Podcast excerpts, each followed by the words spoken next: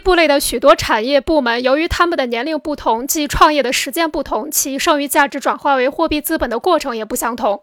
一部分资本家不断地将自己积累起来的货币资本转化为生产资本，也就是用剩余价值转化而来的贮藏货币购买生产资料，即追加不变资本。另一部分资本家则继续进行资本。另一资另一部分资本家则继续进行货币资本的贮藏。这两类资本家是作为买者和卖者相互对立，是作为买者和卖者相互对立的，并且每一方在这两种作用中都只起一种作用。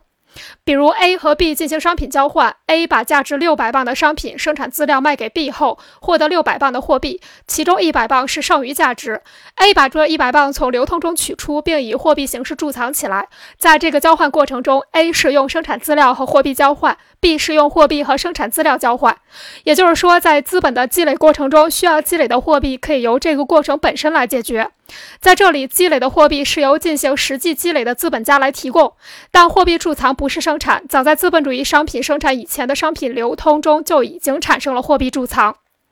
因此社会拥有的货币量总是大于实际流通中的货币量。货币贮藏是作为货币资累。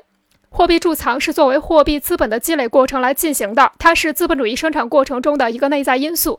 实现资本积累的前提是货币积累和实际积累要保持平衡。在交换过程中，一方单纯的卖必须靠另一方单纯的买来平衡。也就是说，作为积累货币的资本家，他生产和卖出的生产资料必须符合自己用于扩大再生产而进行的实际积累的需要。